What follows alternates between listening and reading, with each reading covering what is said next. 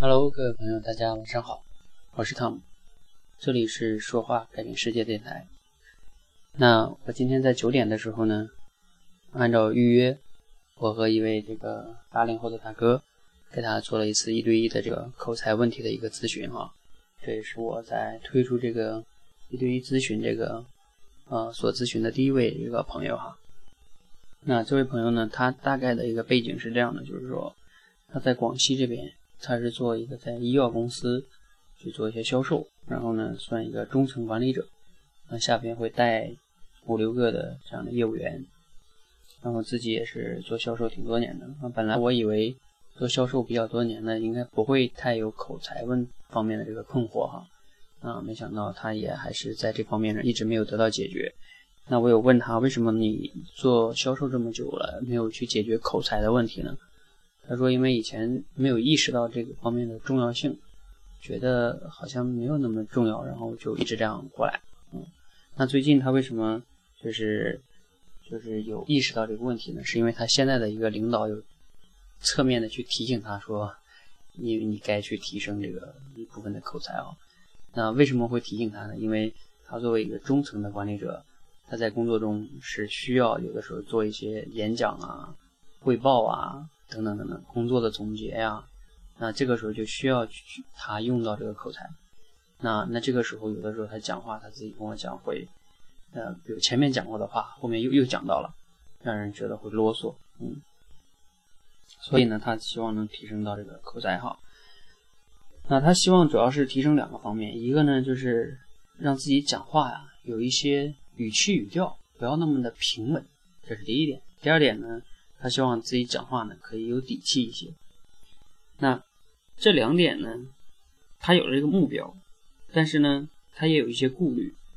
他顾虑什么呢？他担心说，哇，我这个语气语调讲起来的话，如果有语气语调，到底第一是怎么练的问题，第二是练好了会不会让别人觉得我讲话很假，就是故意有那些调调嘛？嗯。第二个问题是，这个讲话有底气到底怎么练？是大声吗，还是怎么样啊？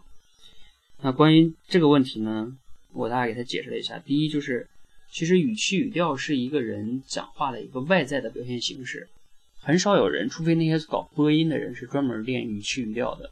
就像我自己，我这么多年我也没有专门的去练过什么语气语调，但是我讲话一样可以，就是比较铿锵有力的去语气高和低的原因。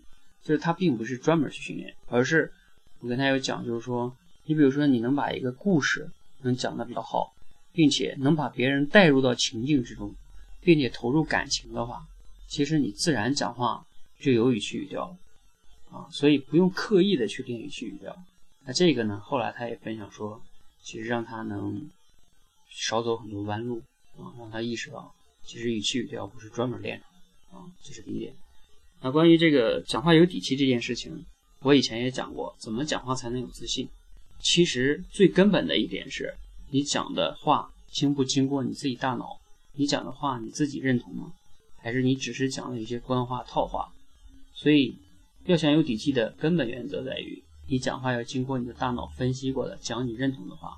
那第二点，也重要的就是说，你讲话的时候需要具备你一些的语气语调的控制。然后包括手势、声音、动作什么的。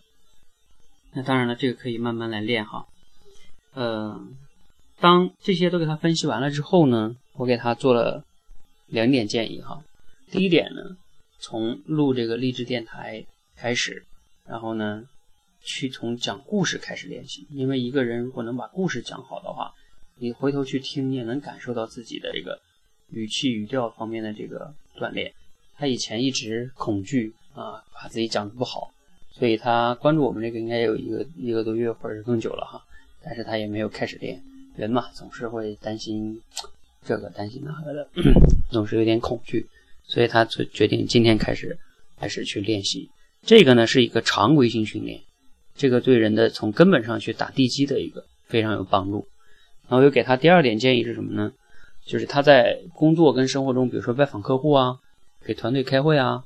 或者说，要是给这个领导去做汇报工作呀，或者是有一次重要的会议需要他做演讲啊，当他这种重要的这种讲话的时候，他可以提前跟我沟通这次讲话的背景，然后我帮他去分析一下这个讲话我们该从哪些逻辑去讲，然后呢怎么设计这个讲话，然后并且他录制一期电台的节目，然后我给他分析一次，指正一次，然后他再改进一次，然后他再讲一两遍，然后他就可以去现实中去讲，我想效果一定会好很多的。